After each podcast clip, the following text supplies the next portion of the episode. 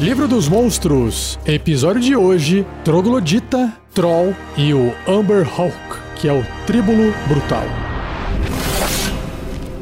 Regras do DD 5E. Uma produção RPG Next. Começando com a ilustração do Troglodita no livro dos monstros do D&D quinta edição. Imagine um homem crocodilo, ou seja, um crocodilo humanoide que anda em pé, com a cabeça assim de crocodilo olhando para frente, mas com a pele mais parecida com pele de sapo. É um monstrão. Ele tem um rabo, ele tem uma pata com três dedos que dobra primeiro para trás, bem para trás ali o calcanhar, depois vem o joelho. Suas mãos também têm umas garras meio compridas demais, tem um dedo maior, tem quatro dedos e um dedo ali do meio é bem grande. Com unhas pontudas. E a sua cabeça, como eu disse, tem uma aparência mais de jacaré com textura de sapo. E parece uma criatura forte e violenta. Todo meio verde e marrom.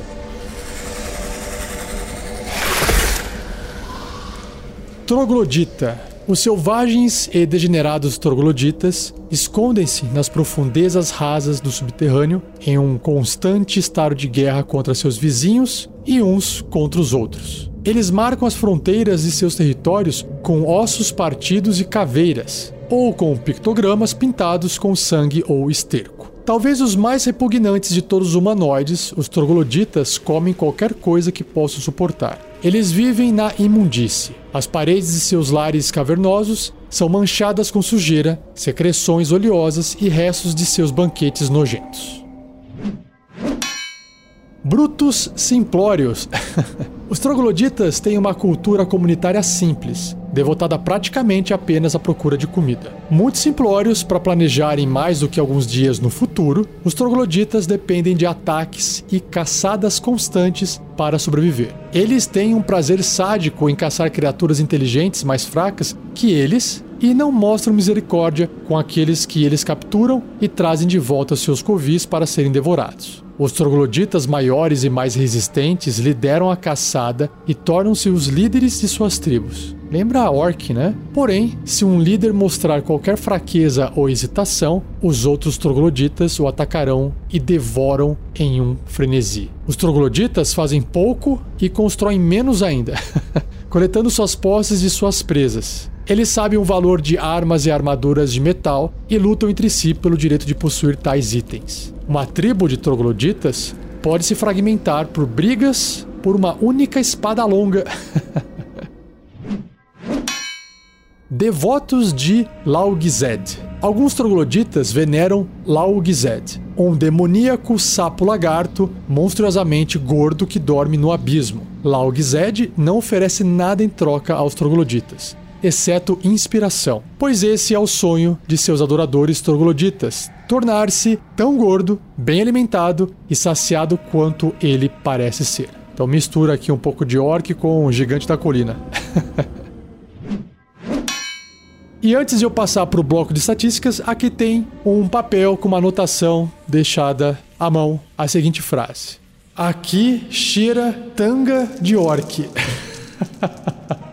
Essas foram as últimas palavras de um tal de Arlax Manto de Martelo, um anão espeleologista, que é um estudioso de cavernas. Coitado. Sentiu o cheiro do troglodita e não sobreviveu para contar a história.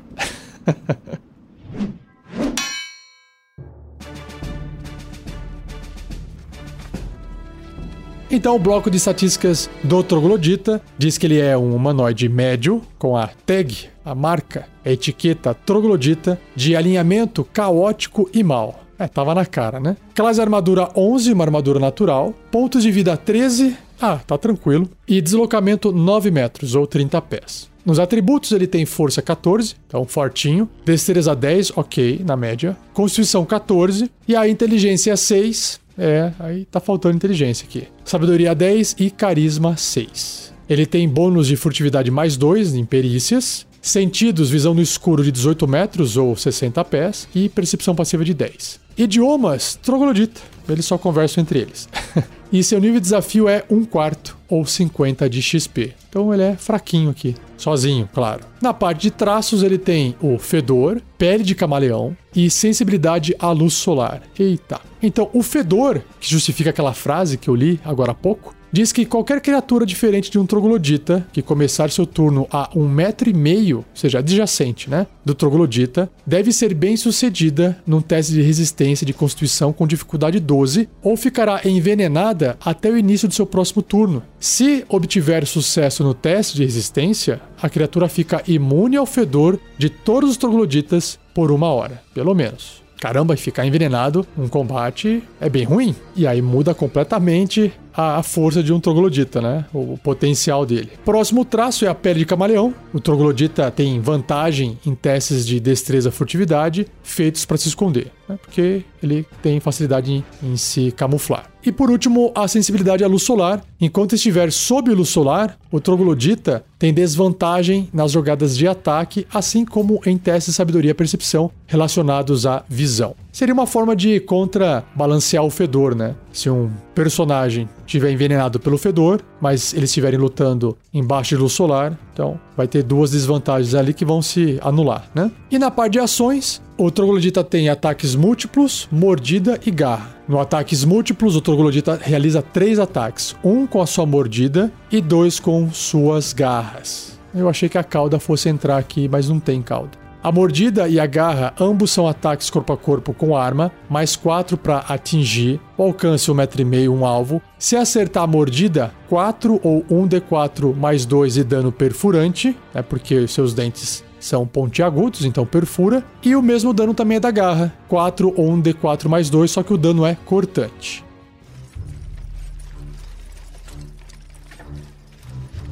Bom, o Troglodita, pelo seu nível de desafio, claramente foi construído para ser usado com personagens de baixo nível, até talvez ali para poder fazer uma criatura parecida com orcs, goblins, esse tipo de monstro. Criaturas caóticas, malignas, que vão tocando o terror por onde passam, o que justifica ali os personagens sair matando a torto e direito, sem ter nenhum tipo de remorso, né? Mas eu imagino eles também como sendo algo mais tribal, mais selvagem do que os orcs, menos organizados. E essa ideia de eles estarem brigando pelos itens pode ser uma cena interessante de ser apresentada para os aventureiros chegando no local para poder eliminar a ameaça. Então imagine que eles resolveram atacar caravanas na região em uma estrada que parou de ser protegida por rondas eles moram em cavernas próximas, porque eles têm que ficar se escondendo da luz do sol, né? E aí, quando os aventureiros chegam, vão fazer um rastreamento, vão acabar encontrando uma caverna. O combate vai ser no escuro, e eles enxergam no escuro, né? Os trogloditas. E talvez seja legal visualizar que no caminho tem várias coisas que não parecem ter valor, que não são feitas de metal, abandonadas. E aí, quando eles chegam ali num local, talvez eles enxerguem o líder deles maior, mais forte, tentando vestir uma coisa de metal que não cabe nele e brandando uma espada. E aí você pode colocar aqui a espada pra ele poder atacar, se bem que ele não vai ser proficiente, né? Então, ele até pode tentar lutar com esses itens, mas aí o dano vai ser maior porque a arma vai causar um dano maior, mas a chance de acertar é menor porque não tem proficiência. E aí reduz dois ali no, nos ataques. Os ataques, ao invés de ser feitos com bônus de mais 4, você faz com bônus de mais 2 e usa o dano da espada. Pronto. Dá para poder simular, por exemplo, né? Essa é uma ideia simples. Você também pode ir pro lado mais de roleplay ou lore, onde talvez eles precisem descobrir mais informação sobre os trogloditas, descobrem a questão do fedor, então eles vão tentar passar alguma coisa no nariz, tapar o nariz ou colocar alguma coisa de erva no nariz para poder ter uma chance maior, diminuir a dificuldade de passar no teste para ficar envenenado, né? E talvez entender um pouco sobre esse demônio sapo lagarto lá do abismo, já que eles veneram esse demônio. Talvez será que eles possam trazer alguma informação ou tentar persuadir os trogloditas? Ainda mais se chegar numa situação da aventura onde tem muito, muito troglodita, os aventureiros talvez não deem conta, porque mesmo que tenha nível de desafio baixo, em grande número, eles podem causar um estrago muito grande, né? Então é isso também, uma aventura mais curtinha de resolver um problema local para você usar o troglodita. E se você tiver uma ideia de aventura usando troglodita, você já deve saber que a gente tem um fórum com um link no site do RPG Next, tanto no post quanto no topo do site. Lá dentro tem ideias e aventuras com monstros, e você pode ir lá na letra T e deixar uma ideia registrada para Troglodita. Ou se quiser compartilhar onde você viu essa postagem, também serve, também funciona.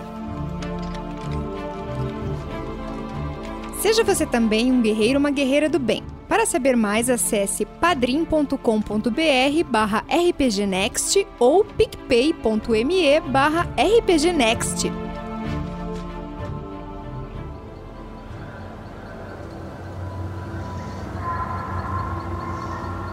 Próxima criatura é o Troll, também um monstro muito famoso, não só no D&D, mas no mundo de fantasia como um todo, né? E a sua ilustração da quinta edição é diferente das outras edições. Ele lembra uma criatura selvagem, ele é humanoide. O que chama atenção, começando pelos seus pés, de baixo para cima, pés com unhas compridas e pretas e aquele calcanhar que fica saindo do chão, igual os animais felinos, né? Cães, esse tipo de coisa. Animais de quatro patas, assim, que o calcanhar fica levantado, dando a impressão que a perna tá virando para trás primeiro para depois vir o joelho, né? Então ele fica meio arqueado. Aí ele tem uma, uma tanguinha ali preso com uma corda. A pele dele parece ser esverdeada com verrugas e texturizada, grossa, assim. Os braços são bastante compridos e as mãos com dedos e unhas bem mais compridas. Ele tá dobrando assim os dedos e tá quase que parece que enrolando as unhas. E aí por fim, ali na altura da cabeça, tem um narigão bem grande, uma boca cheia de dentes. A boca lembra assim a boca de um leão aberta. Olhos pequenos, orelhas pontudas e um cabelo comprido meio de dread. E no ombro umas bolhas ou parece umas verrugas gigantes. Então essa é a ilustração do Troll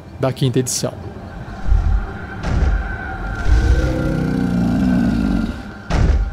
Troll. Nascidos com aparências horrendas, os Trolls comem tudo o que eles puderem pegar e devorar. Eles não possuem uma sociedade para se falarem, mas eles servem como mercenários a orcs, ogros, etins, bruxas e gigantes. Como pagamento, os Trolls exigem comida e tesouros. Os Trolls são difíceis de se controlar, porém, fazem o que querem, mesmo quando estão lidando com criaturas mais poderosas. Então, deve ser meio burro, né? Regeneração. Esmagar os ossos de um troll e cortar suas peles borrachudas apenas deixa o troll mais zangado. As feridas de um troll se fecham rapidamente. Se um monstro perder um braço, uma perna ou até mesmo sua cabeça, essas partes desmembradas podem, às vezes, agir com vida própria. Caramba! Um troll pode até mesmo recolocar partes do corpo decepadas despreocupado com sua deficiência momentânea. Apenas ácido e fogo podem impedir as propriedades regenerativas da carne de um troll. Os trolls enfurecidos irão atacar indivíduos que estejam realizando ataques de ácido e fogo contra eles, acima de todas as outras presas, obviamente.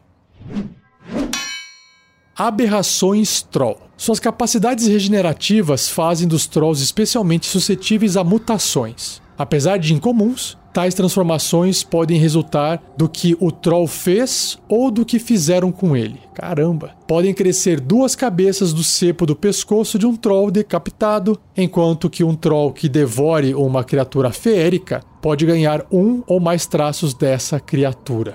Muito legal. Isso provavelmente vai refletir nas estatísticas de um troll e vamos dar uma olhada nisso agora.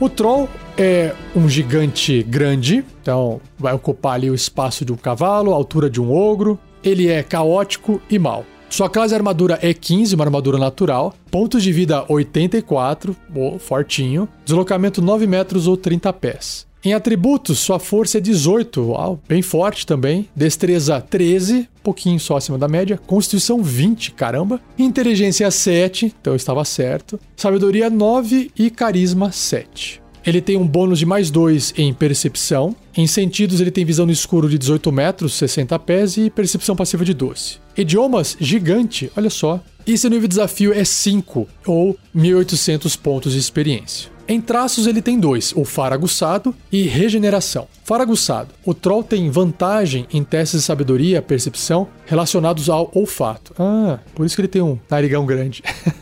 e a regeneração, o troll recupera 10 pontos de vida no início de cada um dos seus turnos. Caramba, é bastante. Só que se o troll sofrer dano de ácido ou fogo, esse traço não funcionará até o início do próximo turno do Troll. O Troll morre apenas se começar seu turno com zero ponto de vida e não puder regenerar. Legal, legal, legal, faz sentido. E na parte de ações, ataques múltiplos, mordida e garra. Ataques múltiplos: o Troll realiza três ataques, um com sua mordida e dois com suas garras. Mordida e garra são ambos ataques corpo a corpo com arma, mais 7 para atingir, o alcance 1,5 um meio, apenas um alvo. A mordida se acertar vai causar 7 ou 1d6 mais 4 de dano perfurante, e a garra 11 ou 2d6 mais 4 de dano cortante. Então a garra causa um dano maior. E aí também tem um bloco extra de informação que traz uma variação do troll chamado membros repugnantes, que descreve o seguinte: Alguns trolls possuem o seguinte traço: membros repugnantes. Sempre que o troll sofrer pelo menos 15 de dano cortante de uma vez, role um D20 para determinar o que acontece com ele. Se sair de 1 a 10, nada mais acontece. Então, 50% de chance de não acontecer nada. Se sair 11, 12, 13 ou 14, então 20% de chance, uma perna é decepada do troll se ele possuir quaisquer pernas restantes. Se sair 15, 16, 17 18, outros 20%, um braço é decepado do troll se ele possuir quaisquer braços restantes. Ou se sair 19 ou 20, 10% de chance, o troll é decapitado, mas ele morre apenas se não puder se regenerar. Se ele morrer, a cabeça decepada também morre. Agora, continuando aqui, ó. Se o troll terminar um descanso curto ou longo, sem recolocar um membro ou cabeça decepado, a parte cresce novamente. Nesse momento, a parte decepada morre, né? senão ia construir um outro troll. Até lá, a parte decepada age na iniciativa do troll e possui sua própria ação e movimento. Uma parte decepada tem CA 13, uma classe de armadura 13, 10 pontos de vida e o traço regeneração do troll. Uma perna decepada é incapaz de atacar e tem deslocamento de um metro e meio, cinco pés. Fica pulando ali.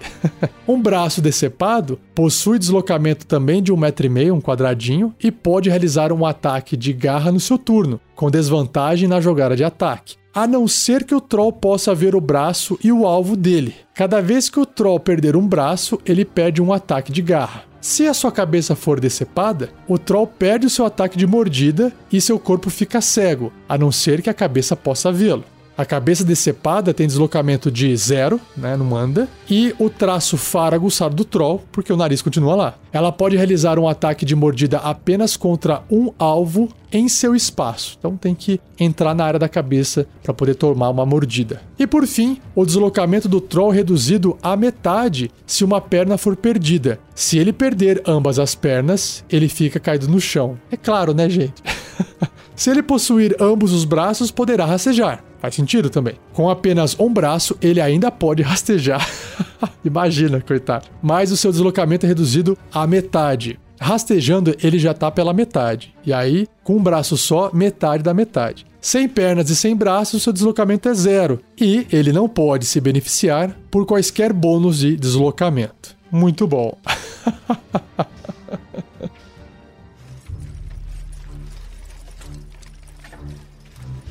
uma ideia de aventura com o troll que eu tive agora para poder apresentar essa bizarrice toda aqui seria os aventureiros serem apresentados a celas cobertas com panos sinistros separadas. E aí, quando é revelado que tem dentro, existem pedaços do troll. Tem perna, braço, cabeça, tudo separado. E para que o troll possa regenerar, tem o tronco dele. Para ele poder voltar as pernas, os braços e a cabeça, o troll tem que realizar um descanso curto ou longo. Só que aí, quem conhece a, a fisiologia do troll sabe que se ficar cutucando ele ali e não deixar o corpo dele descansar, não regenera. Mas os bichos, as partes também não morrem. E aí essa bizarrice do troll é apresentada aos aventureiros como uma forma de mostrar qual é a ameaça que está no reino ali em algum lugar. E aí eles podem mostrar para os aventureiros que ácido e fogo são necessários para poder dar fim, um fim final à vida dessas criaturas. Essa seria uma parte da introdução da aventura. Uma outra ideia que pode existir é que tem algum clérigo, algum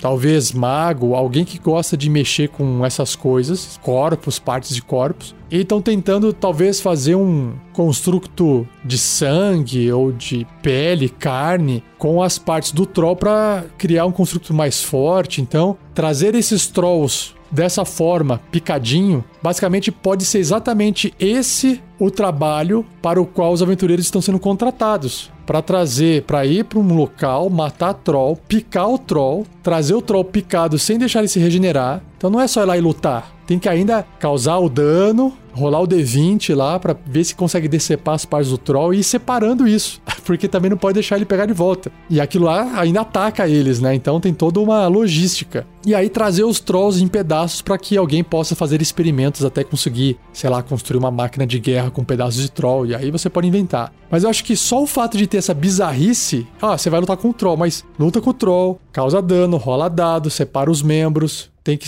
prender os membros que os membros atacam. Já criou uma mini super aventura ali diferente, engraçada. E o bicho não morre, né? A não ser que você use fogo ou ácido. E aí os aventureiros levam isso caso eles precisem dar fim é, no troll, porque senão eles vão se dar mal. É uma forma de se precaver também. E claro que uma vez que os aventureiros estejam trazendo o troll, acho que é legal deixar eles tentarem fazer isso. E aí, a hora que eles estiverem trazendo o troll, ainda pode acontecer alguma coisa no caminho, né? Pode dar problema no caminho. E aí vai, aí vai desenvolvendo a, a aventura. Essa é a minha ideia. Se você tiver a sua, não se esqueça de compartilhar.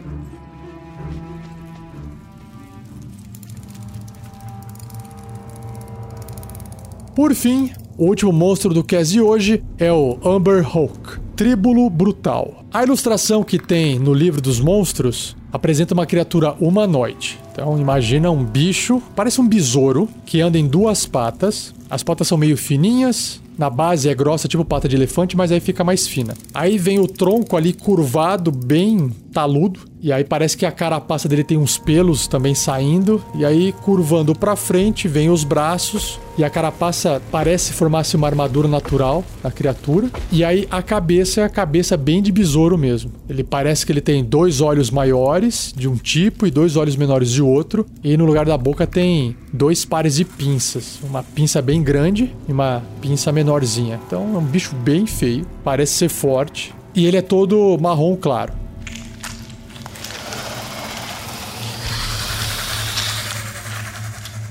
E o livro descreve o seguinte: Tríbulo brutal. Um abominável horror das profundezas da terra, o tríbulo brutal escava complexos de caverna, masmorras ou colônias do subterrâneo em busca de comida. Aqueles sortudos o suficiente para sobreviver ao ataque do tríbulo brutal frequentemente lembram-se muito pouco do incidente, graças ao olhar de confusão dele. Ah, tá. Então, esse olho aí que tem na ilustração não tá ali à toa. Esse olho diferente. Escavadores desonestos? Como assim? Os tríbulos brutais podem escavar através da rocha sólida, caraca, formando túneis no seu caminho. A quitina dura como aço de seus corpos pode suportar os desmoronamentos, colapsos de túneis e quedas de pedras que normalmente os seguem. Enterrando-se na parede de cavernas ou passagens, um tríbulo brutal aguarda pela passagem de criaturas do outro lado. Suas antenas peludas sentem qualquer movimento ao seu redor. Ah, é verdade, esqueci que ele tem um par de antenas na ilustração. Quando ele emerge de uma chuva de terra e pedras, sua presa desavisada vira-se para confrontar a ameaça que se aproxima e é fascinada pelos olhos desconcertantes do tríbulo brutal, forçada a permanecer indefesa enquanto as mandíbulas do tríbulo se fecham. Caramba, terror, hein?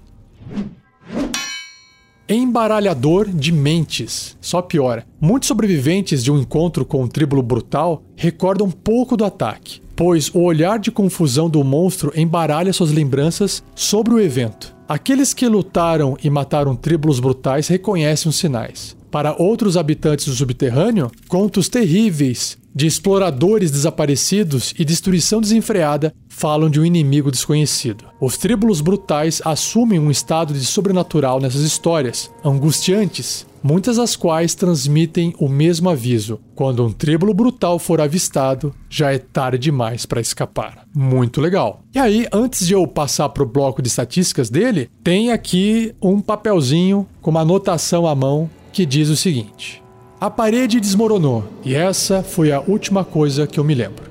Quem deixou isso escrito foi um sobrevivente de um ataque de um tríbulo brutal.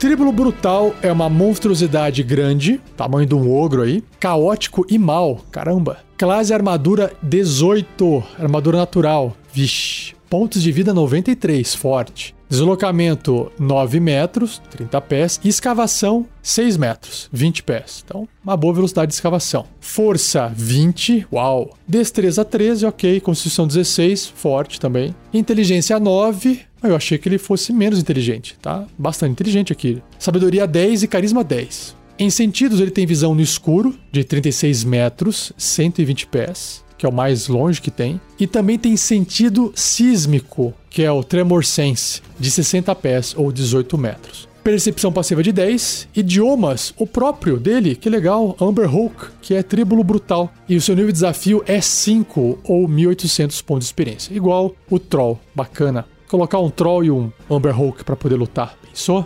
Aí ele tem dois traços, o traço de escavador e o traço do olhar de confusão que tem uma descrição maior. Começando com a menor aqui, ó, escavador. O tríbulo brutal pode escavar através de rocha sólida com metade do seu deslocamento de escavação. Então, se ele anda 6 metros, em 20 pés, passa a ser 3 metros, 10 pés. E deixa um túnel de 1,5 metro de largura, 5 pés, por 2,4 metros de altura para trás. É 5 por 8 pés, mais ou menos. E o outro traço, que é o olhar de confusão, quando uma criatura começa seu turno a até 9 metros do tríbulo brutal e é capaz de ver os olhos do tríbulo, o tríbulo pode forçá-la magicamente a realizar um teste de resistência de carisma com dificuldade 15, a não ser que o tríbulo esteja incapacitado. Se fracassar nesse teste de resistência, a criatura não pode realizar reações até o início do próximo turno dela e rola um dado de 8 faces, um D8, para determinar o que ela faz durante esse turno. Entre 1 e 4, a criatura não faz nada,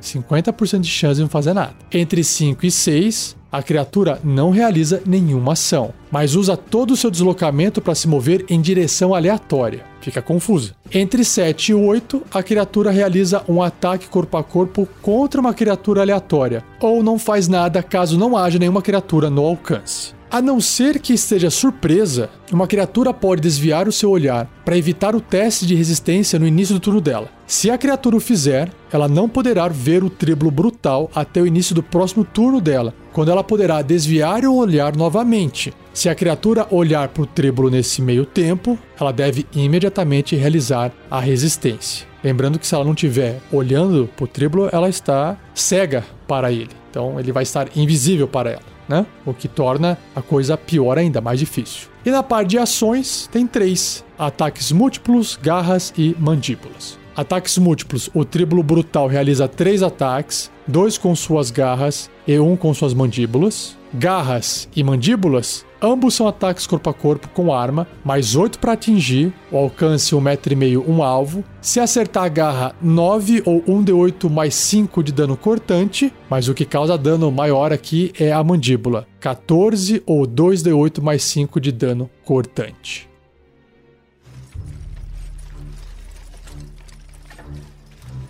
Para minha ideia de aventura, eu pensei na verdade a ideia de uma cena nesse momento. Como eu fiz a leitura do Troll nesse episódio e ambos têm um nível de desafio 5, eu imaginei agora uma arena Só que essa arena ela tem que ser de metal, piso e paredes, porque senão o tríbulo brutal sai cavando e escapa, né? Então, por metal ele não vai passar, porque é muito denso, muito duro. E aí lá no centro tem um troll que pode acabar levando cortada a vontade da mandíbula do tríbulo brutal. E como o tríbulo brutal não tem dano de ácido e nem de fogo, o troll não pode ser morto. Ele sempre vai estar regenerando. Quer dizer, morto ele até pode, mas teria que zerar os pontos de vida dele com dano de ácido ou de fogo, e talvez alguém possa fazer isso do lado de fora quando perceber que o troll foi derrotado. Ou não. A ideia realmente é deixa o troll lá picotado, conforme ele vai se regenerando e vai voltando, a luta acabou e dá para prender o troll. E o contrário, já o triplo brutal tem condições de morrer. Apesar de ele ter uma armadura natural maior, ser mais forte e tal, eventualmente ele vai acabar morrendo porque ele não se regenera. E aí seria interessante mostrar essas duas criaturas porque o triplo brutal vai estar tá constantemente usando o seu olhar de confusão. Então, talvez fique até um combate onde o triplo brutal consegue superar facilmente o troll, porque deixa ele confuso, ataca ele, picota ele, em contrapartida o troll não morre nunca. Então ficaria no mínimo engraçado. Ou seja, o triplo brutal talvez não sofra ataque e dano suficiente para poder morrer. E aí o pessoal em volta tá fazendo a aposta em quanto tempo o troll vai cair e ficar em pedaços, porque o triplo brutal vai estar tá sempre ganhando esse combate. Será? Que é isso que vai acontecer? Ou será que a confusão do triplo brutal pode dar algum problema e fazer o troll dar algum tipo de ataque em algum lugar diferente, aleatório, e isso gerar alguma consequência? E aí o que pode acontecer é o combate ali acaba, as pessoas fazem as apostas e aí depois quem ganhou, quem perdeu, enfim, coleta ali a, o dinheiro da aposta. E aí as criaturas são retiradas e presas e colocadas em suas celas para que num outro momento possa continuar esse tipo de, de combate, né? De, de atração, de entretenimento.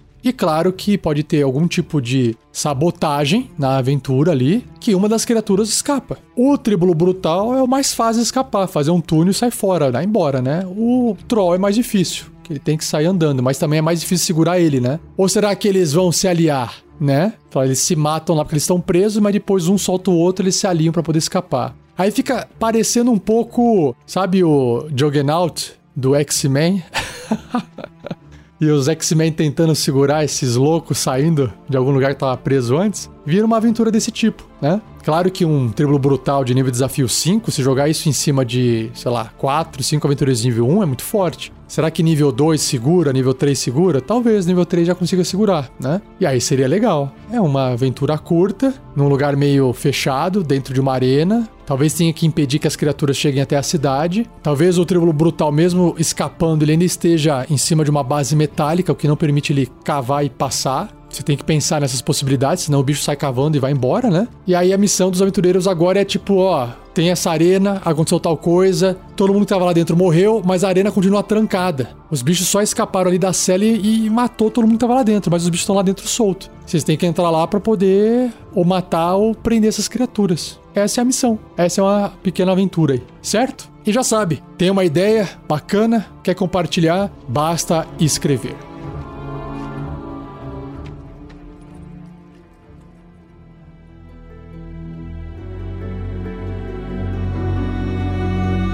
E assim eu encerro mais um episódio do Regras do D&D 5e. Espero que você tenha gostado. Compartilhe, deixa like onde você tiver. Faça o que for possível para poder ajudar esse episódio a chegar em mais ouvidos. Agradeça a parceria com Gleico Vieira Pereira, porque sem ele também o episódio não teria saído. E se você está me ouvindo e ainda não é um apoiador ou um padrinho, uma madrinha, um assinante do RPG Next, dê uma verificada no padrim.com.br barra rpgnext. Você já cansou de ouvir a voz da Vanessa falar. Lá você pode apoiar com dois reais por mês. O que, que são dois reais por mês hoje em dia? Você já consegue fazer parte do grupo de padrinhos e madrinhas no WhatsApp e ver a loucura que é lá. Também tem o picpay.me, tudo feito via aplicativo do PicPay, barra RPG Next, claro. E lá você também consegue doar a partir de 5 reais por mês, certo? Você doa, concorre a sorteios todo mês, tem algumas recompensas, mas claro que a maior recompensa é ajudar o projeto a se manter e o dinheiro que não for utilizado vira Guerreiros do Bem. Vai para doação em ações sociais. E não perca o próximo episódio, onde irei apresentar os monstros unicórnio, olha só, chegou, e anomalia da água. Que será esse monstro? Nem eu sei. Beleza? Então, um abraço e até o próximo episódio.